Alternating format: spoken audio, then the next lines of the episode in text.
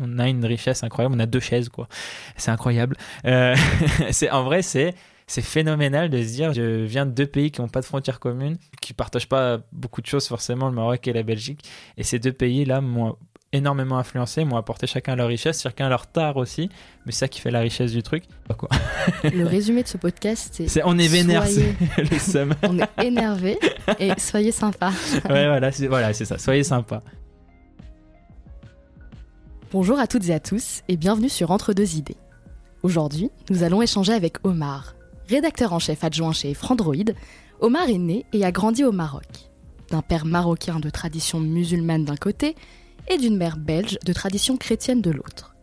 Partagé entre ces cultures arabophones et néerlandophones, il se considère comme n'étant pas croyant.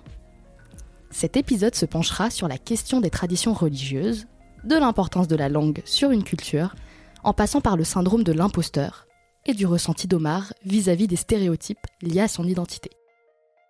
Ah oui, je suis né, j'ai grandi au Maroc. Donc mon père est marocain et arabophone, on va dire sa langue maternelle c'est l'arabe. Ma mère est belge et sa langue euh, naturelle, sa langue maternelle c'est euh, le flamand, néerlandais quoi. Et euh, ils se parlent entre eux pour se comprendre. C'est la langue qu'ils maîtrisent tous les deux euh, très bien et tout. C'est le français. Donc à la maison, finalement, j'avais toujours eu un peu toutes ces langues. Mais quand on parle tous les quatre, euh, avec ma sœur, du coup, quand on parle tous les quatre pour, pour se comprendre tous, on parle en, français. C'est pour ça que depuis toujours, j'ai parlé français. En plus, bon, ça c'est à côté. on va pas, on va pas s'approcher dessus, mais je suis fait l'éducation française au Maroc, voilà. donc évidemment, le français, je le maîtrise bien. Mais après, avec ma mère, j'essaye de parler néerlandais. Avec mon père, j'essaye de parler arabe. Avec ma famille marocaine, je parle arabe, avec ma famille belge, je parle néerlandais. Donc tout ça, c'est. Euh, c'est Babel. C'est Babel, c'est un melting pot, c'est sympa, c'est rigolo. Et dans un contexte euh, ouais, au Maroc, euh, du coup, pareil, à Casablanca, c'est une ville où ça parle plein de langues différentes. Il y a le, ce qu'on appelle presque le Casablancais, où tu mélanges l'arabe et le français. Donc c'est un mélange de tout ça. Et. Et donc, moi, j'ai toujours trouvé ça super cool. Et en même temps, bah, on en parlera du coup dans ce podcast. Ça, pose pas mal de questions à chaque fois bah, sur qui je suis. Euh, euh, enfin, ouais, une remise en question assez, assez constante quoi, de, de euh, mon identité, on va dire. Voilà, je sais pas comment finir cette. ar, ar, ar. En parlant de art, en parlant de langue allemande, en ah. parlant de langue arabe. Dis donc, ta transition. Alors, est-ce que tu peux nous parler de la langue dans laquelle aussi tu as en partie grandi? Parce que d'un côté, il y a le flamand, de l'autre, il y a le français, de l'autre, il y a aussi un truc qui s'appelle l'arabe. Ouais, euh, notre discussion, elle avait porté sur euh, comment l'arabe influence aussi euh, cette tradition musulmane dans laquelle on, reste. Donc le Maroc, bon, c'est un pays à aux multiples facettes et tout. officiellement, c'est un pays arabo-musulman. Officieusement, il y a un peu de tout. Il y a des gens qui ont du mal à, faire ce distinguo entre, enfin, qui le font, mais qui sont hypocrites à ce sujet, qui font le distinguo entre la tradition et un peu leur vie euh, privée, et qui sont pas du tout aussi, euh, on va dire, clean entre guillemets que ce qu'ils veulent afficher en société. Mais il y a toujours ce qu'en dira-t-on et tout. Bref, là, je m'égare un petit peu sur l'arabe en soi. il y a plein finalement d'expressions qui font référence à, Allah du coup, ou je sais pas, pas taper le micro, pardon. Donc on dit toujours Inch'Allah, alors que littéralement ça veut dire si Dieu le veut, alors que dans la tête des gens ça veut juste dire ouais, bah, on se capte demain, ouais, Inch'Allah et tout, ça veut dire ouais, bah si je peux, si on y arrive et tout, c'est pas tant. Mais euh, insidieusement, euh, ça, ça garde ce côté très religieux et la langue arabe. Euh, en tout cas, a fortiori dans un pays musulman. Du coup, euh, je, m'étais même posé la question comment font les Arabes euh, chrétiens, comment font les Arabes juifs pour, utiliser la. c'est ça. Mais d'un autre côté, eux-mêmes ils disent ça parce que Allah, ça veut aussi dire Dieu de manière générale. C'est ça, ouais. Donc, d'un côté, je pense qu'ils savent que historiquement c'est lié à la religion musulmane. Ouais, c'est la langue du Coran et tout. C'est ça. Mais je me dis de l'autre, bah, est-ce que vraiment ces pays peuvent être laïques comme les pays occidentaux le il y, a, il y, a une distanciation qui est difficile à faire euh, au, Maroc encore plus parce que le, roi est en plus le commandant des croyants. Donc euh, ah, c'est il a ce pouvoir religieux en plus d'avoir euh, tous les autres pouvoirs plus politiques. Donc, il y a, donc déjà ça c'est difficile d'avoir un état laïque à partir de ce moment là et je pense que ce n'est pas tout de suite, en tout cas, le sens de l'histoire. Je sais même pas si ça le sera un jour. Euh, et puis finalement, laïque, même des pays européens ne le sont pas. Hein. Pays, euh, l'Angleterre, la reine aussi, chef des croyants finalement euh, de, l'église anglicane. Je pense pas forcément que ce soit le sens de l'histoire de rendre les, pays arabes laïques au sens vraiment français du terme, la séparation de l'Église et, de l'État. mais j'avoue que personnellement, j'aimerais bien qu'on qu'on ramène un petit peu moins toujours tout à la religion, qu'on apprenne en fait qu'on peut être arabe sans forcément être musulman, qu'on peut être arabe sans forcément avoir une religion à côté, et qu'on peut apprécier l'arabe et la culture arabe, pour mon cas la culture marocaine, sans forcément tout de suite la ramener à la religion. Dans mon entourage, il y a des fois où ça a été un petit peu... J'ai l'impression que c'est pas, pas forcément évident de, de comprendre ça. C'est Si t'es arabe, marocain, t'es es musulman, mmh. et ça fait partie de notre identité. Et moi, bah du coup... Euh, avec cette biculture que j'ai eue, avec la tradition chrétienne aussi, à laquelle je n'adhère pas non plus plus que ça. Bah, voilà, j'ai, comme tu le disais dans l'introduction, je me sens pas particulièrement croyant, voire pas du tout. J'aimerais un peu m'en distancier et qu'on, en tout cas, qu'on accepte le fait que je m'en distancie et que je puisse en parler plus librement si j'étais au Maroc, mais je, bah, je, le ferai pas. Enfin, c'est, c'est pas possible en soi. Oui, en fait, il y a beaucoup de personnes qui parlent arabe, mais qui ne sont pas euh, de confession musulmane, et inversement, il y a beaucoup de musulmans euh, qui ne sont pas arabes. Et euh, alors déjà, j'ai l'impression que pour les gens qui ne sont ni arabes ni musulmans, des fois, c'est un petit peu difficile de. Ah oui, Mais du coup, t'es musulman? Non, ah, non, du coup. C'est exactement. J'ai la, même chose. La musulmanie?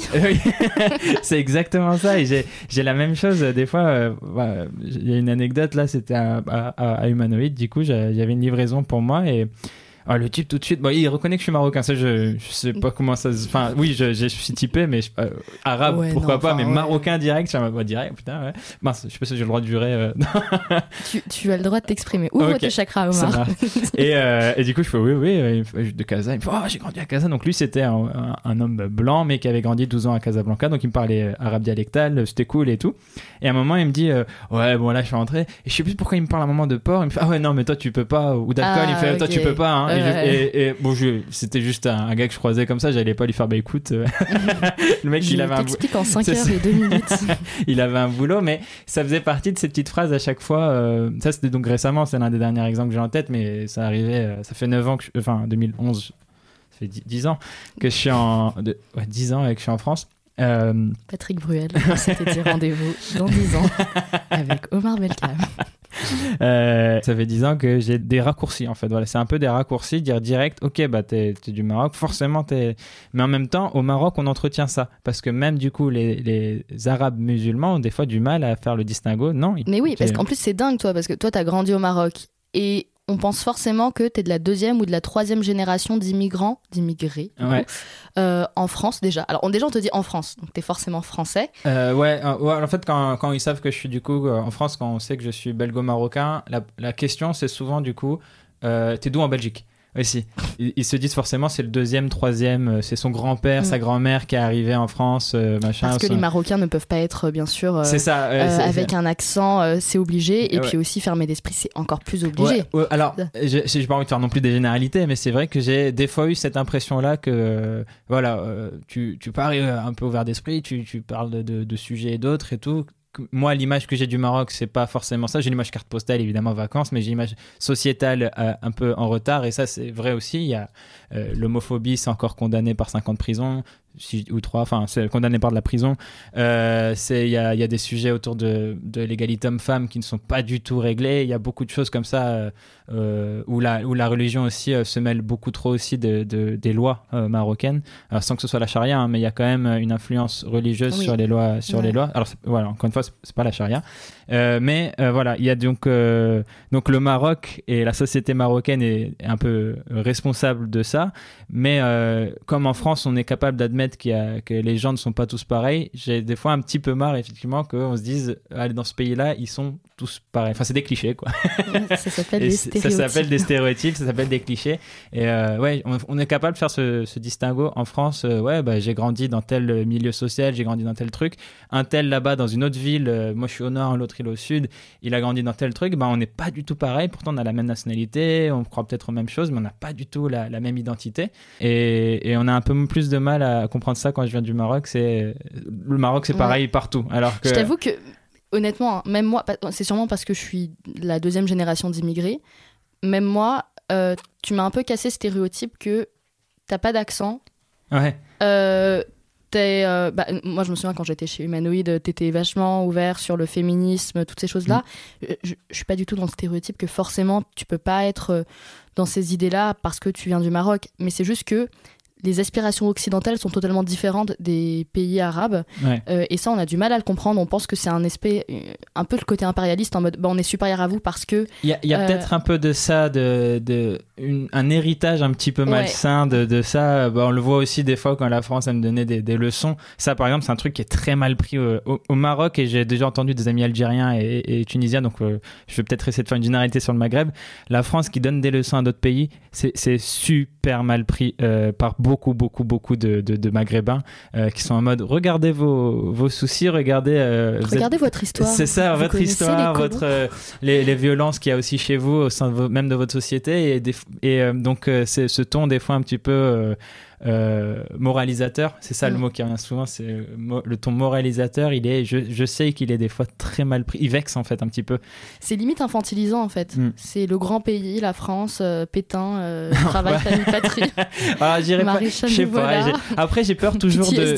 J'ai toujours un petit peu peur de, de, de surinterpréter les choses.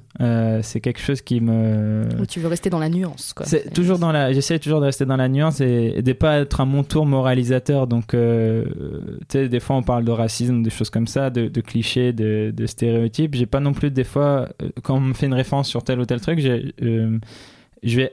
J'essaye quand même de pas tout de suite dire c'est parce que je suis arabe, c'est parce que machin, euh, parce que euh, voilà, j'ai pas envie d'être dans le discours victimisant, victimaire. euh, victime. Pardon. J'ai aussi envie de dire euh, qu'en France, j'ai eu beaucoup d'opportunités, euh, j'ai un travail que j'aime, euh, j'ai fait des études que j'ai aimées. Ça, c'est la, c'est la France qui me l'a, qui, qui m'a permis aussi de faire ça. Donc, ça, c'est pas, je, je vais pas, surtout pas dire, oui, voilà, regardez vos soucis. Enfin, euh, je me suis un peu perdu. Pour résumer ce- cette partie. Première alerte, je vais pas réagir tout de suite. Je vais me dire, bon, euh, c'est une maladresse. Voilà, pas surinterpréter tout de suite, pas monter sur mes grands chevaux. Deuxième, troisième, je crois, bon, tu sais, ça, ouais, euh, je vais Ouais. t'expliquer deux, trois petites choses juste parce que voilà, ça commence à être un peu vexant. Mais c'est fatigant, je trouve, de, Ça- oui, une petite d'éduquer, fatigue. Mm. de constamment éduquer. Et je trouve que là-dessus, il y a pas mal de minorités qui sont. Qui peuvent en parler, la communauté LGBTQ+, aussi, Mhm. le, le fait de tout le temps éduquer, euh, les origines ethniques, là Mhm. aussi, c'est faut tout le temps sensibiliser. Et, et c'est une vraie question, ça. Est-ce que c'est à nous Ouais. de le faire ou c'est juste à, ces pas, personnes pas la ignorantes réponse. euh, de, ouais. de, de l'apprendre par eux-mêmes. En fait, Mm. je veux dire, avec Internet, maintenant, il n'y a plus d'excuses. Euh, on peut plus euh, se permettre de. Enfin, je sais pas ce que tu en penses. On peut plus se permettre de dire désolé, je t'ai pas au Enfin, oui, d'accord, mais il y a même certaines choses qui sont inexcusables. Ouais, alors je pense, je, hmm, je, je serais c'est un, sujet dense Débat, ça débat, aussi, c'est un débat, latin. Dans, dans ce côté éduquer les gens avec qui tu discutes quand tu ressens qu'il y a une sorte de, de préjugé, de, de, de cliché qui est entretenu, euh, c'est, euh, je le dis à la personne, je vois un petit peu comment elle réagit. Je comprends que je j'ai pas toutes les cartes en main, mais en même euh, j'aimerais bien que tu m'expliques parce que justement je m'adresse à toi parce que toi tu sais.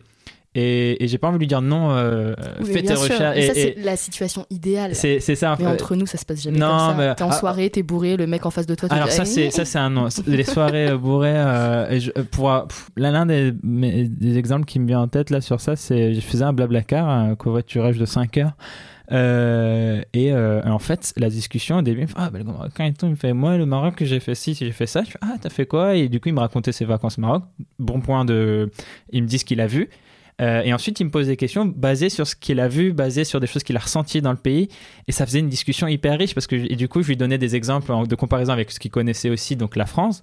Et on était parti après sur une. Et j'étais hyper euh, content parce que le mec s'intéresse, le conducteur s'intéressait euh, de, euh, sur, je sais pas, la politique marocaine. Il me posait des questions plutôt pointues, tu sais, comment ça fonctionne, depuis combien de temps c'est comme ça. Il y a des questions, je n'étais pas. Ouais, même toi, pas- paumé. Ouais, mais c'était, c'était parce que justement on était allé au-delà du oui vous êtes tous musulmans euh, genre, euh, on allait au-delà de ça et on allait sur des questions beaucoup plus euh, voilà subtiles et euh, ça j'aime beaucoup parce que là justement je trouve que mon rôle c'est justement enfin moi qui aime beaucoup parler de, cette double identité euh, je trouve mon rôle, je sais pas, en tout cas le rôle que je me suis donné, j'aime bien en parler et justement dire bah, le Maroc c'est riche parce que regarde, enfin, c'est une culture riche parce qu'il y a tout ça et, et regarde pourquoi. Et, euh, et là mais, tu, mais- tu- mais- mais ça, c'est quand même une certaine catégorie de population qui est éduquée, c'est CSP. ouais peut-être. Tu vois, Sans vouloir faire de, de mépris de classe, attention. Parce que des fois, on a beaucoup tendance à. Même moi, hein, enfin, ça fait deux ans que je suis à Paris et j'ai tendance un peu à me à me gentrifier Hmm. Et genre à me Ouais. dire euh, si tu connais pas ça c'est que c'est waouh quoi enfin genre et, et c'est très euh, c'est à la limite du snobisme de me dire ok Asma genre c'est pas parce que cette personne connaît pas ça que enfin c'est ok mais de l'autre Entre nous, t'as envie de leur foutre des claques, ceux De- qui connaissent rien, je- tu vois. Ouais, je Ouais, comprends. le ramadan, du coup, tu Ouais. Mais, mais je fais pas le ramadan, Ouais, bordel. C'est, euh, euh, en fait, c'est ça. C'est quand il- la question, tu sens qu'elle est orientée et qu'elle part du principe que, alors que ce principe déjà de base, il est complètement faussé. C'est vrai quand ça arrive, effectivement, là, tu. On, on parle des pays arabes, souvent, Ouais. alors qu'il y a énormément de diversité, comme d'ailleurs, euh, on peut parler des pays asiatiques. Il y Ouais. a l'Asie du Nord, l'Asie du Sud, et Ouais. même. euh, Je pense que les asiatiques, quand tu dis juste, oh, c'est un asiatique, je pense qu'il y a un côté peut-être un peu vexant presque des fois. Enfin, et, et euh, encore, attention, la personne qui dit t'es asiatique, c'est genre. Waouh, parce qu'il a pas dit t'es chinois. Oui. C'est waouh, il y, a de l'évolution, tu vois. Ouais, bah encore une fois, peut-être que je vis dans une bulle. J'ai l'impression qu'on évolue sur ces questions-là, mais on part de loin. On part de J'ai loin. j'ai grandi en Sarthe. euh, Ah oui, d'accord, Autant le Mans c'est très socialo, autant la Sarthe c'est très Le Pen. d'accord. Ça fait de la De la. peine. Super. Dis donc, les jeux de mots, ça fait tu donnes- Eh, je suis réveillée. Je pas pris de café, c'est peut-être pour ça. Euh, donc, Oui, c'est- ce côté. un peu le euh, côté panarabisme. euh, Ouais. On a hérité ça de Nasser et donc forcément on Mm. est genre euh, l'union des pays arabes. Alors d'un Ouais. côté c'est très bien, mais de l'autre est-ce qu'il n'y aurait pas un risque communautaire qui Là- pourrait se former à l'étranger? Alors là, Putain, J'ai fait une question so BFM Ouais, TV ça, là. ça- c'est- Écoute, il y a deux écoles. euh, écoute, de alors, quoi Euh, Il y a plusieurs questions en une. Alors déjà, oui, donc le panarabisme, euh, si les- tout le monde sait ce que c'est, donc c'était ouais, le projet de Nasser de faire l'union des, des- des pays arabes et tout. Donc déjà ça, ça a foiré euh, parce qu'il y en avait quelques-uns qui étaient chauds, mais globalement, euh, ça, c'était en plus c'était en période de guerre froide. Enfin, bref, ce panarabisme, je pense qu'aujourd'hui on n'en parle euh, pas parce que géopolitiquement il y a des pays arabes qui se détestent. euh, genre, je, je viens d'un pays arabe qui déteste son voisin, l'Algérie. Je vais parler vraiment personnellement. Il y a ce côté, je suis très très fier des fois d'avoir euh, euh, je sais pas, ce, ce fr- cette fraternité. C'est vraiment le, mot qui, qui me vient en tête, c'est la, la- le côté fraternel des fois de juste tu connais pas le gars. Au Maroc, euh, tu connais pas le type, mais tu, tu, tu l'appelles Mohamed parce que ça veut dire toi. Euh, genre, tu sais, c'est, euh, c'est, même pas, tu- c'est quand tu dis Mohamed à quelqu'un dans la rue, c'est pas tu l'appelles comme ça, c'est pas genre tu pars du principe qu'il s'appelle comme ça, c'est juste je connais pas ton nom, mais tu es un homme, alors je vais t'appeler Mohamed. Ah ouais, donc t'es Et- forcément l'aîné de la famille. Et euh, et les- après, le problème, c'est que tout le monde se retourne. Tous les hommes de la rue se retournent quand tu gueules ça dans la rue. Euh, mais euh, parce que tout le monde se dit, oh, quelqu'un a besoin de Mais moi, oui, alors que je m'appelle pas du on tout comme parle ça. pas assez, mais le prénom le plus courant, le c'est plus- Mohamed. c'est Mohamed dans Ouais. le monde entier. Quoi. Ouais, c'est ça. mon père s'appelle comme ça. Surprenant. Il serait pas l'aîné. c'est l'aîné. Il n'y a, pas de, y a pas, de, pas de doute. Et donc, ouais, y il y, a un côté fraternité, entraide que j'ai quand même retrouvé. Et, euh, et pa- pas juste parce que ouais, tu es arabe, on te dit salam alaikum, tout de suite, ça, on te répond alaikum salam. Tout de suite, il y, a- il y a une sorte de lien qui se crée en mode, je sais pas douter, mais je sais qu'on on a Mm. compris qu'on était, euh, en tout cas, arabophones tous les deux. Mm. Et il y a, il y, a un petit- il y a un petit côté ouais, euh, fraternel qui va se créer. Et ça, j'aime bien. Euh, parce que du coup, ça, ça brise tout de suite une barrière. Tu peux lier, faire un lien très rapidement, une connexion très rapidement, même quand t'es pas dans ton. Enfin, quand je suis en France, j'ai eu ça et tout. Le truc, c'est qu'il faut pas non plus se gourer. Euh, arabe, c'est pas un. Enfin, c'est large, c'est très vaste. Ça va de, de l'extrême-orient au Maroc, et enfin, juste sur les pays arabes, et ensuite des arabes, il y en a partout. Encore une fois, on revient au côté. euh, coupes c'est- ça, Oui, non, tu mais- le mets en titre. Oui. T'inquiète, je le mettrai vrai en intro, on va t'adorer. Et après, j'ai pas envie qu'on se résume à ça. Et le côté communautaire que tu dis, du coup, c'est effectivement le- un peu le risque. Euh, moi, j'ai des amis, du, on va dire des connaissances du Maroc qui ont fait à peu près le même parcours que moi, donc euh, 18 ans, le bac à, à Casa, et qui, qui vont dans un pays étranger, et qui traînent qu'entre Marocains. Vraiment. Et je comprends ce côté zone de confort réconfortant, le mal du pays, être dans un pays étranger, c'est. c'est- c'est- c'est- euh, donc, ça, c'est un, ouais, c'est quelque chose. Je veux, et le problème, c'est que j'ai peur de- des fois d'en parler parce que j'ai l'impression qu'on qu'on peut comprendre ça comme un discours d'extrême droite, tu vois, le communautarisme, c'est Ouais. dangereux et tout. Non, euh, j'ai envie de rappeler quand même, c'est c'est un, c'est un comportement presque normal, naturel. de, Non, tu, non, ouais. tu revois des pères, en fait, euh, Ouais. paix à hier. et tu. Et tu euh, À notre père, monsieur. Sachant que c'est c'est parti de leur propre gré, en fait, de leur volonté ouais, d'aller à l'étranger. ouais. Donc, moi, je sais qu'en Syrie, euh, avec euh, bah, la guerre et tout, depuis 2011, il y a eu beaucoup de gens. Instant histoire, instant Syrie. Euh, nota bene, il y a eu une guerre en Syrie. Elle est toujours là, Oui. dans nos villes, On dans en nos parle un campagnes. peu, un peu moins, mais ouais, est toujours aussi. euh, Mais c'est vrai que bah, il y a eu beaucoup de Syriens donc, qui sont arrivés en France, notamment aussi énormément en Allemagne. Mm. Et je sais qu'il y a des amis de mes parents. Donc mes parents connaissaient pas ces gens-là, tu vois. D'accord. On avait dîné avec eux. et c'était vraiment des vieux darons, tu vois, genre Hmm. des boomers. Et Ok. genre des boomers. Je sais pas si tu vas le tableau. hein. Et m'a- ils m'avaient sorti plein de trucs ultra euh, mauvais sur la France. Alors, moi qui ai grandi, je suis née en France. euh, et avec mes sœurs, on se regardait autour de la table, donc on dînait ensemble. On se disait, mais c'est hyper dommage parce que du coup, ils restent entre eux. Ils rencontrent mes parents, donc eux qui sont nés en Syrie et qui ont grandi en Syrie jusqu'à leurs 18-19 ans. Et en fait, ils voulaient pas sortir de cette bulle-là. Ouais. Donc que ça soit des jeunes au final ou même des, des, des vieux boomers, euh, c'est tout le temps pareil. Et, et j'ai beaucoup retrouvé ça aussi avec euh, mes cousins. Mes cousins qui venaient de Homs, donc la ville Mhm. dans laquelle euh, mes parents ont grandi et dans laquelle moi j'allais avant le printemps arabe. J'arrête de faire des grandes phrases, c'était le Proust. Euh, mais euh, mais c'est vrai que on retrouve tout le temps ça. Ouais. Et même moi je trouve ça dommage. Et, et je trouve aussi, alors je sais pas ce que t'en penses, mais je trouve que même au niveau de leur ouverture d'esprit, ça limite ils ont tendance à se fermer. Enfin, Ah, religieusement, je trouve, moi personnellement, genre ma famille euh, maternelle notamment, qui est allée en Autriche, euh, elle s'est beaucoup plus retournée vers la religion D'accord. parce que du coup, il y a ce côté, on a quitté notre pays, c'est tragique, C'est blablabla. pareil, c'est une zone de confort peut-être. C'est c'est se tourner vers Ouais. ce que je sais, Ouais. ce que je connais. Et, et j'ai pas envie de dire ça en mode, euh, tu sais, la, la meuf, euh, en plus, elle parle de, de- de personnes qui ont quitté euh, des pays Oui, de la en- guerre. En ils, plus, c'est- ils ont une histoire lourde. voilà, c'est c'est très lourd et je comprends que on- la religion peut être un, un bon appui pour toujours avoir espoir et c'est très important.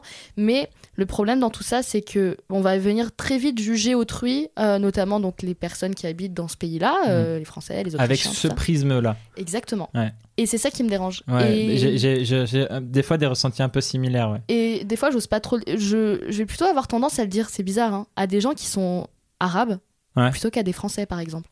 Parce que j'ai trop peur de donner une mauvaise image de cette population syrienne, dans ouais, mon cas, ouais, ouais. euh, qui arrive en, en France. Je suis en mode, ouais, c'est. Je pense qu'il y a que. euh, bah, les... Enfin, les Arabes vont moins me juger dans ça. C'est dingue, hein, les Arabes jugent beaucoup, mais pas sur ça. tu vois. Allez, ah, ça, oui.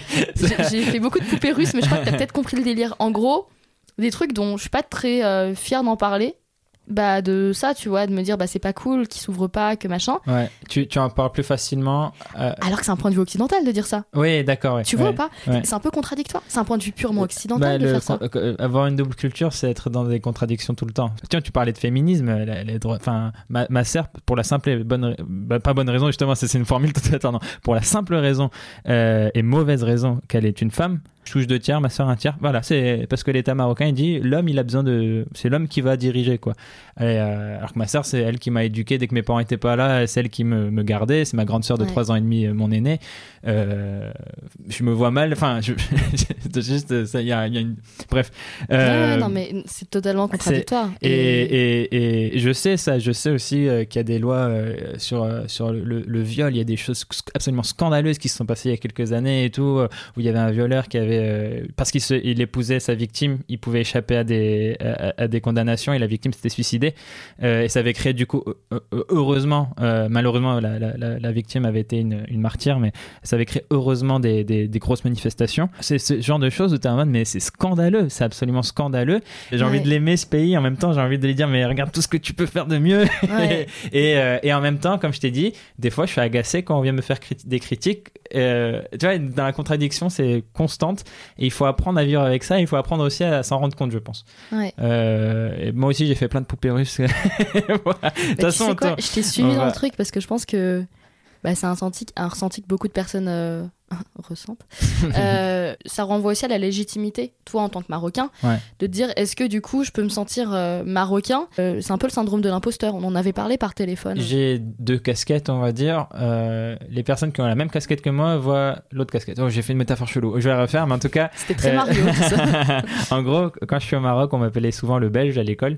Et quand je suis en France, on, me- on voit en moi plus le- l'arabe, le marocain. Euh, et le belge, bon, ben, peut-être à leur décharge, on va dire que physiquement, effectivement, je, je ressemble plus à un marocain qu'à un belge. Mais, euh, mais euh, Oh, quoique. Quoique. Mais sur le côté syndrome de l'imposteur, c'est que là, je vis en France. euh, j'ai personne avec qui parler néerlandais. Il y a que ma mère qui me- m'envoie des messages en néerlandais. Donc, c'est quand je vais en Belgique, je dois réapprendre, me remettre mon cerveau en mode OK, parle flamand, parle flamand. Et quand je rentre au Maroc, pareil, j'ai besoin de quelques jours d'acclimatation juste pour me remettre les mots euh, dans la tête, pour mettre une manière de parler et tout.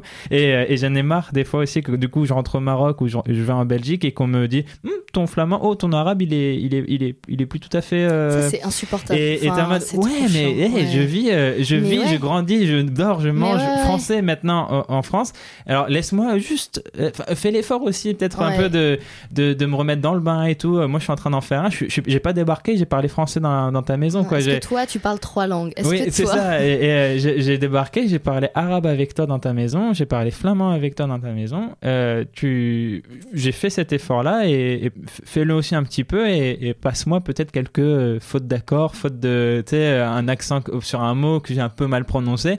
C'est un petit peu euh, parce que si tu viens en France et qu'on commence à juger ton français, moi aussi, enfin, tu le prendrais très mal si je commençais à me moquer de ton français. Ce serait. Et du coup, il y a ce côté après, c'est t'es plus un vrai Marocain, t'es t'es plus un vrai Belge. Non, Et ouais. c'est. Mais des fois même de manière indirecte, on va Mm. pas te le dire directement, mais il y a vraiment un ressenti.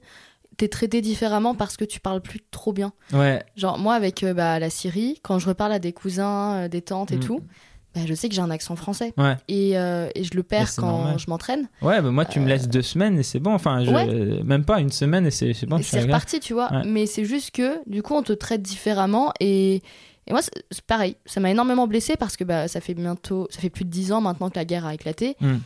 J'ai j'ai l'arabe de, de gamine, de, gamine Asma au collège. J'ai pas le l'accent euh, comme il faudrait. Alors, on dit souvent que les Français sont très piqués en mode euh, ah ils sont chiants, ils font beaucoup de corrections, mais pas autant que les Arabes. Ouais. Les Arabes, mais alors ils ont un délire. Je sais pas si tu ressens la même, mais ils te font beaucoup plus de remarques sur les erreurs que tu peux faire, alors que c'est une langue hyper compliquée. Ouais, Genre, c'est- euh, c'est tellement genre difficile à apprendre comme langue. la- J'ai ouais, j'ai l'image des... des tantes un petit peu, moi, des fois, qui sont Mais oui. un peu. euh. Ah, ils te regardent de bas en haut. Omar, il a pas géré c'est ça. Le résumé de ce podcast, c'est C'est- On est vénère, Soyez- c'est le seum. on est énervé et soyez sympas. ouais, voilà, c'est voilà, c'est ça. Soyez sympa. Aimez-vous les uns les autres, bordel de merde. En Belgique, je sais, euh, tu- tu- comme tu disais, j'ai une famille de tradition chrétienne, catholique. C'est pas peut-être non plus toujours euh, euh, des pratiquants ou quoi que ce soit, mais ils font les choses, ils, ils fêtent Noël vraiment comme il se doit. Ils vont euh, faire euh, donc euh, le baptême, la communion, les autres trucs euh, de la vie d'un chrétien, quoi. Ça se voit, t'es très. Oui, voilà, je suis très versé dedans. Et ils vont faire des choses. Ma, ma mère m'a baptisé euh, euh, dans une église en Belgique. Ah. Elle m'a fait baptiser ma sœur et moi, euh, alors que techniquement, enfin, pour le Maroc, on est musulmans, ça n'existe pas. Parce qu'on a, enfin, et on va pas le dire au Maroc. Oh, au fait, euh, euh, ma, ma sœur et moi, on est un peu les petits, les petits moutons noirs qui, qui se démarquent dans le troupeau. Et, euh, et ça, bah, ça vient de mes parents, hein, et qui sont rencontrés et qui sont mutuellement influencés. Et, qui nous ont jamais imposé euh, une, une, religion ou voilà vous avez l'islam vous avez la, le- la chrétienté on vous explique deux trois trucs nous bon voilà on a évolué on, et vous bah, faites ce que vous voulez et on a fait un peu ce qu'on voulait moi j'ai fait ramadan au Maroc parce que j'aime bien le faire au Maroc mais du coup ça fait très longtemps que je suis pas rentré au Maroc pendant le ramadan donc ça fait ouais, 8 ans que j'ai pas fait le ramadan parce qu'ici en France je, je ressens pas d'ambiance je ressens Ouais. pas enfin je- C'est plus de l'ordre du respect. Oula, ça sature un Non, ça Oh, sature ça même pas.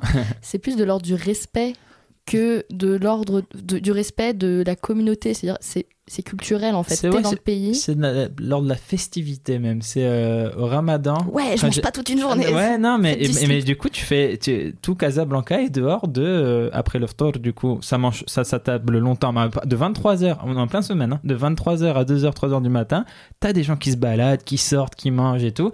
Le lendemain, tu commences à 8h30 le travail, tout le monde est fatigué comme toi. Euh, mais- 8h30 Ouais, il y avait- j'avais ça, j'avais 8h30, on faisait l'horaire continu, du coup, au 8h30. Maroc? mais euh, je suis choquée. euh, 15 ouais. non, mais normalement, non, mais à ça l'école- pas avant 10 à l'école et des choses comme ça et ok. tout. Du coup, tu allais de 8h à 15h par exemple sur l'horaire ouais. continu. Tu manges pas entre midi et 2. Tu vas te dormir. Tout le monde piote de 16h à 17h. Après, ça prépare le ftor. Et il y a, il y a cette ambiance, quoi. Ouais, c'est, c'est ouais. un... Et tu tu es content d'en faire partie. En France, je le ressens pas. J'ai une amie qui le fait parce qu'elle est croyante. Elle le fait en France. C'est difficile pour elle parce que les horaires sont pas aménagés et euh, le soleil se couche tard. C'est ouais. euh, c'est difficile parce que personne ne le fait. Du coup, Mm. elle voit les gens manger et boire. Euh, elle m'invite au ftor, je le fais volontiers, je l'aide à préparer et tout. Et je suis content parce que pour elle, c'est important. Mais elle me juge pas, elle est pas dans le. Tu le fais véritable question religion. Au final, c'est pas ça, plutôt la religion. de, Ce serait. Ouais. d'être dans l'entraide, de, de comprendre et surtout de, de faire. C'est-à-dire qu'elle, elle a décidé, ton amie, de faire le choix de jeûner dans un pays où en majorité on ne jeûne pas. Mm. Donc du coup, c'est véritablement une dédication à la religion, c'est-à-dire qu'on Ouais. est vraiment croyant. Elle est très On croyante. le fait pas par euh, signe communautaire, Non. parce que les gens le font.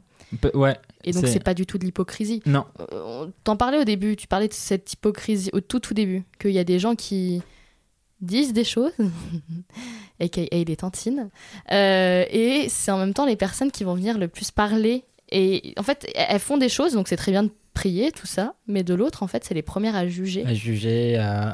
à- euh, ouais, j'ai. Est-ce que bah, tu peux nous parler de ce... euh, ouais, bah, tu, tu, tu- tu voulais, euh, tu voulais faire un lien avec ma Est-ce tante, j'imagine. transition transition. Euh, bah oui, j'ai. Parce qu'on en parlait du coup, comme. On a un peu préparé quand même, même si ça va dans tous les sens. Je sais pas si les gens nous suivent jusque-là, mais oui, donc dans ma famille, j'ai eu un. Un choc des cultures. Ma mère, du coup, de tradition chrétienne, catholique. Du coup, j'étais tout petit et euh, on avait hébergé une tante, donc euh, la grande sœur de mon père, qui, elle, a conditions atténuantes, on va dire circonstances atténuantes, elle a arrêté l'école très tôt. Euh, mon père est allé jusqu'au bout du cursus, docteur en économie, machin. Elle, elle s'est arrêtée l'école à 13 ans. Et il y a le fait qu'on l'a reléguée rapidement aussi dans un mariage forcé, et on l'a conditionnée à être comme ça un petit peu, et du coup elle s'est tournée vers l'islam très rapidement, et l'islam un petit peu, un petit peu chaud, quoi, enfin vraiment un peu trop loin dans, dans l'extrême. Quand moi j'étais petit, elle me parlait, elle me faisait des petits cours et tout comme ça après l'école, je faisais mes devoirs et elle, m'isolait un petit peu, et elle me parlait de, la religion, de la beauté de la religion et tout. Donc en vrai, beaucoup du discours c'était bien parce que c'était en mode euh, l'entraide, euh, euh, l'aumône, machin et tout. Et euh, une bonne partie du discours c'était vraiment pas très bien non plus parce que c'était aussi en mode ta mère qui est chrétienne catholique, elle est, elle est pas bien elle. Elle c'est vraiment c'est haram, c'est pas bien et tout. Elle va elle va te te corrompre en fait parce que les Belges chrétiens c'est ils, ils vont corrompre ton âme et tout. Il faut rester vraiment dans la truc d'Allah et tout. En fait, elle me retournait contre ma mère. Et j'avais j'avais 5-6 ans, un truc comme ça. C'est Et ultra C'est hardcore. c'est- c'est Ouais, hardcore. En fait, je laissais toujours glisser parce que j'écoutais pas trop hein, ce qu'elle disait en vrai, mais euh, heureusement peut-être, hein, parce que sinon ça m'aurait peut-être endoctriné dans quelque chose. Quand je l'ai dit, ouais, Leïla, elle me dit ça et bon, elle dit de maman euh, que c'est pas bien parce que machin et tout. Et là, pff, scandale, drama dans la famille, mes parents qui ont tout de suite euh, confronté ma tante en mode mais qu'est-ce que tu fous? Et ce que j'apprenais, c'est qu'elle avait déjà fait ça avec ma sœur quelques années auparavant et ma sœur aussi, Ah euh, au bout d'un moment, était allée dire à mes parents bon, il y a, il y a ma tata qui, qui dit ça quoi. Donc maintenant, elle va beaucoup mieux. Euh, Enfin, elle a, elle a suivi aussi un psychiatre, euh, la- ma tante et tout pour tout ça. Et euh, aujourd'hui, ça se passe plutôt bien entre elle et ma maman, mais c'est vrai qu'il y a eu cette période où elle était très, très, très trop loin dans l'extrême. et pourtant, ce qu'elle met en avant beaucoup, euh, c'est euh, ouais, l'associatif, c'est s'aider, c'est l'entraide. Mais euh, non, ma mère, parce qu'elle était, parce qu'elle avait pas la carte de membre, tu vois. elle méritait pas, elle n'avait pas écrit musulmane et tout. Elle n'avait aussi refusé de se convertir à l'islam. Ça, c'est, elle a Ah. jamais voulu, et c'est pour ça aussi. Et Est-ce que du coup tes parents ils sont ils sont considérés comme mariés au Maroc ou pas Ah, ils sont mariés, il n'y a pas de souci. euh, C'est euh, le souci, c'est encore un autre problème du Maroc. C'est euh, quand une Marocaine veut se marier avec un étranger et qui n'est pas musulman, Ouais. le musulman doit se convertir à l'islam. Parce que c'est le père qui Ouais. transmet, voilà. Ouais, Euh, ouais. blabla, on connaît la chanson. Et donc Euh, du coup comment ça s'est passé pour elle vu qu'elle a refusé Elle, elle n'a pas besoin parce que la femme ne transmet pas la Ah, religion. C'est mon père qui est forcément un bon musulman. Le Euh, sexisme. C'est le sexisme Mais latent. ses avantages. Elle, elle- ma, ma mère n'a jamais. euh, alors que des amis à elle aussi, euh, de- des couples, on va dire, franco-marocains, autricho-marocains, germano-marocains, elle connaît des trois. Oh, euh, il y a- il y a pas mal.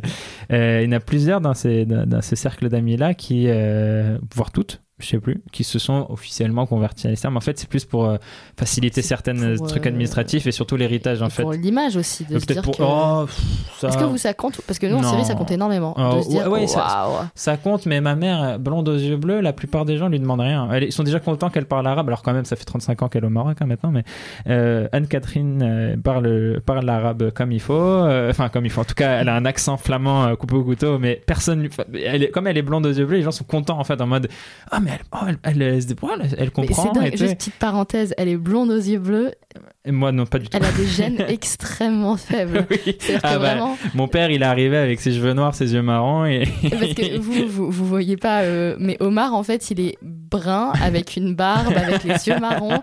C'est genre la noirs, totale noirs, noirs. euh, testostérone. Bonjour. Je pense en vrai que c'est peut-être le premier souvenir, on va dire, très marquant lié à cette double culture. C'est le pas un traumatisme, ce serait vraiment euh, abusé de dire ça, mais je m'en souviendrai toute ma vie. c'était hum, le parasite presque. Tu vois, c'est cette personne qui vient parasiter la famille. Pour ma tante, c'était ça, quoi. C'était qui vient corrompre, en plus, le premier homme dans la fratrie, parce qu'elle était quand même plus, elle est plus âgée que mon père, mais c'est le premier homme dans la fratrie, donc c'est cet être, cet étalon pur et, et immaculé et tout. vous, connaissant mon père, non. mais, mais voilà, c'est et, cette femme qui vient le corrompre, qui vient lui mettre ses idées occidentales dans la tête. Mais ce qui est ouf, c'est que et c'est la faute de la femme chrétienne, quoi. Enfin, c'était vraiment. Tes parents, ils ont réussi à rester soudés malgré tout. C'est un challenge quand même de résister à toutes les pressions familiales, alors que lui-même, il a grandi avec cette famille. Lui-même devait avoir un mariage forcé normalement avec une ah cousine éloignée, et quand il a rencontré ma mère, c'est lui qui a dit, bah en fait, vous savez quoi, non, je, vais faire comme ça, et je vais faire avec. Et, du coup, c'est rigolo parce que j'ai déjà rencontré la, donc cette cousine très éloignée avec ma, qui a aussi trouvé sa, son mari, machin et tout. Et c'est marrant de se dire que dans une alternité, dans une autre vie parallèle et tout, ces deux-là sont mariés. Et tu n'aurais pas existé. je pas existé. C'était euh, famille très traditionnelle, machin et tout. Mon père a fait l'école coranique. Ah ouais. Euh, et mais euh, je pense que ça c'est lié à la personnalité aussi. C'est euh, une tête, ah ouais, alors une tête de mule. C'est une tête de mule aussi. Enfin, il a et il avait aussi ce, cette avantage d'être l'homme aîné. Donc on lui a un peu euh, pardonné. Enfin, on Mais oui, en fait, c'est un homme déjà. Euh, T'imagines une femme, qu'elle soit aînée, euh, Benjamin, ce que tu veux, ça aurait été chaos. On l'aurait mis la tête sous l'eau. Quoi. Enfin, maintenant, tu fais pas ça, tu fais comme on t'a dit. et aujourd'hui, j'aime beaucoup ce que ça, tombe bien. J'ai vu mes parents récemment et j'ai encore bu une bière avec mon père euh, hier. Je lui ai dit, j'ai un ami par exemple qui est homosexuel, mais au Maroc, c'est difficile pour lui. Et lui, il m'a dit, bah, enfin, il était méga open. Il disait, il essaye de voir comment on pour, mon ami pourrait bien le vivre, euh, mais de faire le coming out, mais il disait, ah, mm. c'est chaud quand même pour lui. Tu vois, il n'était pas en mode, quoi, il est homosexuel. Comme euh, j'aurais pu éventuellement le, le, le craindre qu'il me dise, quoi, tu traînes avec des homosexuels. Mm. Il a aujourd'hui euh, plus de 60 ans et il y a quelques années seulement qui m'avait dit je me demande vraiment si Dieu existe et tout alors que ça fait quand même dans ses gestes ses, actes qui pour moi c'était acté qu'il n'était pas trop mais c'est seulement récemment qu'il a osé mettre un, un mot sur est-ce que est-ce qu'il y a vraiment un Dieu au-dessus de nous? Est-ce que c'est pas je... trouve que c'est en grandissant, enfin vraiment. C'est euh, assez intéressant. C'est que quand tu grandis finalement que quand tu approches la retraite et tout, qu'il y a beaucoup de personnes qui soit s'éloignent, soit se rapprochent de la religion mm. dans laquelle ils ont grandi. Et, lui, c'est pas qu'il s'en éloigne parce que par exemple, il me citait des, encore des trucs du Coran euh, hier. Euh, pas pour mécène, on buvait une bière hein. en même temps. Eh ben, c'est de famille euh, apparemment, la tante, le frère. on, on, on, buvait une, une, bière et on parlait de trucs et à un moment il me cite dans le Coran, on dit ça par exemple et tout. Et tout de suite c'était juste pour euh, nourrir un, un, argument et il passe à autre chose.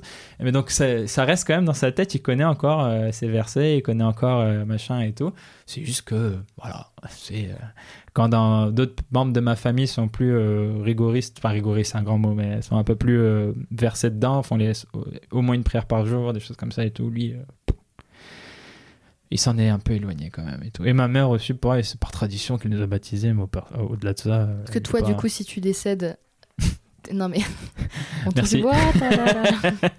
Je suis officiellement musulman pour l'État marocain, du coup. donc je pense que ce serait cérémonie musulmane et tout. Euh, en vrai, j'ai jamais réfléchi. Je pose des questions vachement euh, Ouais, hein, super. J'avais jamais réfléchi, je t'avoue. Par défaut, on me ferait une inhumation euh, à, la musulmane, quoi. On termine sur un sujet qui s'appelle la mort. Est-ce que toi, à quoi t'aspires du coup pour terminer ce podcast, cet épisode, vis-à-vis de tout ce milieu, tout, T'as compris. Euh, alors, j'aimerais un, jour euh, pouvoir ne plus avoir cet inconfort que j'ai. Et j'avais cette phrase, j'aimerais la caler, du coup, euh, j'avais mis cette citation et je sais que tu l'avais notée dans le conducteur. Être, avoir deux nationalités, avoir deux cultures comme ça, c'est finalement avoir le, chaise, le cul entre deux chaises. donc c'est inconfortable, mais au moins tu as deux chaises. voilà. mais et, je m'explique, c'est un inconfort constant. Je ne sais jamais si je suis totalement marocain je ne sais jamais si je suis totalement belge. Qu'est-ce qui m'influence le plus? Qu'est-ce qui doit m'influencer le plus? Je ne sais pas où me placer, où, quel est le juste milieu. Le rôle de la France aussi, de la culture française là-dedans. Euh, je suis un mélange. Est-ce qu'il faut que je me dilue? Enfin, c'est des questions. C'est ça trotte dans la tête. C'est jamais. C'est jamais une souffrance. C'est pour ça que je parle de mot inconfort. C'est Ah, pas pas une souffrance, c'est pas un Tu veux pas te traumatisme. victimiser, toi. Non, je j'aimerais, je n'ai pas envie d'être dans ce discours-là. J'ai pas envie non plus de minimiser, par contre, ceux qui sont vraiment victimes euh, euh, de racisme et tout. On- Bien on, sûr, on en a là tous- c'est simplement pour le coup, on en a tous Oui, euh, oui, vécu et tout, mais je ne veux justement pas me victimiser parce que justement, je veux montrer à quel point c'est une force pour moi. Je suis extrêmement fier de ça parce que je trouve que ça m'a apporté beaucoup de choses. Je vois à chaque fois ça, de la nuance en fait. Ça m'a apporté de la nuance. J'ai l'impression que les gens aiment bien discuter avec moi parce que et je peux apporter des choses qu'on m'a appris au Maroc, qu'on m'a appris en Belgique, que mon père m'a appris avec son vécu à lui, que ma mère m'a appris euh, avec euh, avec son vécu à elle et qui sont pas du tout les mêmes et que je suis un peu un, bon mélange de tout ça et j'ai envie que les gens le voient ça et pas euh, mes contradictions et l'inconfort que je peux vivre et le syndrome d'imposteur qui sont aussi on va dire la- l'autre côté de la, de la pièce quoi et ça j'aimerais un jour m'en débarrasser et que tous les gens qui sont peut-être un peu dans la même situation que moi puissent un jour s'en débarrasser ils se rendent compte à quel point on est on a une richesse incroyable on a deux chaises quoi. C'est incroyable. Euh, c'est en vrai c'est c'est phénoménal de se dire je je viens de deux pays qui n'ont pas de frontières communes euh, qui, qui sont qui partagent pas beaucoup de choses forcément le Maroc et la Belgique. Et ces deux pays là m'ont énormément influencé m'ont apporté chacun leur richesse chacun leur tard aussi mais c'est ça qui fait la richesse du truc. Et voilà c'est euh, un, message d'espoir de moi à moi-même et, à tous les gens euh, qui partagent un peu la même situation que moi. À toi par exemple aussi c'est euh, cet inconfort peut être même source d'inspiration et tout en mode euh, waouh moi j'ai vécu toujours dans cette région avec des gens qui sont tous de cette région là et tout. En fait c'est cool de voir un peu de l'autre côté de de l'autre côté quoi Mais écoute, c'était Pardon. c'était- non, c'était très très Voilà. bien. Toi, tu disais un truc, c'est que plus tu critiques donc le Maroc, plus tu découvres toute Ça- sa ça, complexité, ouais. et plus tu es attaché ouais et tu veux l'améliorer. ça c'était aussi l'autre citation je sais que tu avais noté ouais, euh, dans noté, notre dans notre pré-conversation Euh, oui euh, et- En fait, les gars, vous êtes pas au courant, on est en Chine. Tout est écrit à l'avance. Et donc, du coup, euh, vraiment. euh, J'ai l'impression que le Marocain ou la Marocaine qui aime son pays vraiment profondément va être capable de le critiquer, de pointer du doigt toutes les zones d'amélioration, soit l'éducation, la justice, le système économique, le système politique. Il y a euh, mille choses à améliorer et s'en rendre compte, ben, c'est aller vers le, bon sens. Et, euh, je ne sais pas si j'étais clair. T'étais totalement clair. Alors que toi, euh, je pense que les choses qui me vexent le plus, c'est quand on me parle de ça avec des préjugés et tout, alors que la personne, je la connais depuis une heure. Ça, c'est peut-être. euh, J'en parle surtout avec des amis, avec des gens je- ou des collègues, ou voilà, des, des gens que je côtoie un peu plus régulièrement et depuis un certain temps. Ils savent que je ne suis pas résumé à ça. Alors que quand on me pose la question euh, première heure, deuxième heure et, et, et avec des, des questions. euh, Enfin, tout le monde porte le voile au Maroc? Et que quand ils me voient, leur sujet de conversation principal ne soit pas juste Ah, t'es marocain, t'es marocain, ou Ah, Mm. t'es belge, t'es belge, t'es belge, t'es t'es Omar, et j'apprends à te connaître. Ok, marocain, belge, ça fait partie de ton truc. Ouais, je vois que t'en es très fier, mais t'es aussi euh, daltonien, t'es aussi euh, amateur de foot, t'es aussi. euh, je sais pas, Arrête, je, je, je je fais sais pas. tous mes potes daltoniens. Un daltonien, quelle couleur Je, suis un peu daltonien, sur les toutes petites surfaces, je confonds des fois le rouge et le vert, mais sur des toutes, toutes Le petites. rouge et le vert. Sur toutes petites surfaces, ok. euh, les loupiotes des piles par exemple, tu sais, quand tu charges Oui, les piles, j'ai ouais. du mal à voir quand elles sont chargées ou Ça pas. se voit qu'il a, il a repris cette phrase tellement de fois. qu'il c'est le bon exemple. ouais, ouais. Une personne est construite par beaucoup, beaucoup de choses et pas seulement par ses origines. Et en même temps, cette personne-là est parfois très fière de ses origines et a envie de les mettre très en avant. Et il faut aborder la chose de manière subtile et, et surtout toujours respectueuse. C'est par rapport aux choses que tu as choisies, des fois qu'on devrait discuter au lieu de, de- de se focaliser sur des choses que tu n'as pas choisies, entre autres tes origines, même si tu peux en être très fier. C'est ça. On est à nouveau dans de la contradiction en fait. C'est, mais c'est, c'est de la subtilité en fait. oui. C'est chaque cas, chaque, discussion, la manière dont, dont tourne la conversation. Il faut être un peu empathique et voir si, si vous avez une personne avec deux nationalités ou deux cultures en face de vous et que vous lui posez des questions et que vous voyez que la personne est très beaucoup d'entrain et tout parce que peut-être voilà, vos questions, ça veut dire qu'elles sont sans doute pertinentes.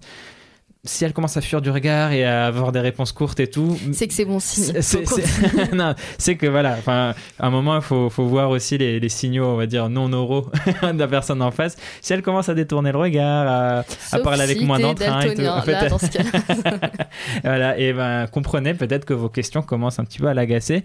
Et euh, soit vous êtes franc avec et vous dites, ah pardon, euh, j'étais peut-être offensé, soit, bah, changez de sujet et les choses. euh, et vous y reviendrez peut-être un peu plus tard. Et voilà, et ben, voilà c'est de. c'est des contradictions et de la subtilité. Merci beaucoup Omar, merci. Déjà on peut te retrouver sur Frandroid, la chaîne YouTube des nouvelles technologies. Exactement, donc F-R-A-N-D-R-O-I-D. On fait beaucoup de vidéos sur YouTube, j'interviens parfois, on est sur Twitch. Et moi c'est surtout sur Twitter que je suis un petit peu actif, euh, donc euh, Omar Belkab. Euh, sur Twitter, j'ai pas créé de pseudo. Donc O-M-A-R, tout collé. Ouais, B-E-L-K-A-A-B. Euh, et euh, je pose des trucs sur la tech et je pose des trucs euh, sur des vannes débiles. Souvent les deux ensemble, ça c'est mon credo que j'aime bien. Mais j'ai pas de livre à, promouvoir, j'ai pas de podcast, j'ai pas de. Ah, c'est trop dommage. Ah non, désolé. J'ai juste un compte Twitter où si des fois vous ennuyez, bah, j'ai un humour de merde, c'est rigolo. Voilà. Merci beaucoup Omar. Merci à vous, à vous tous et à vous toutes d'avoir écouté cet épisode. Il est actuellement, je sais pas quelle heure, 20h11. 20h10. Voilà, donc bonsoir Et puis, on se retrouve prochainement pour un nouvel épisode. Merci beaucoup. Salut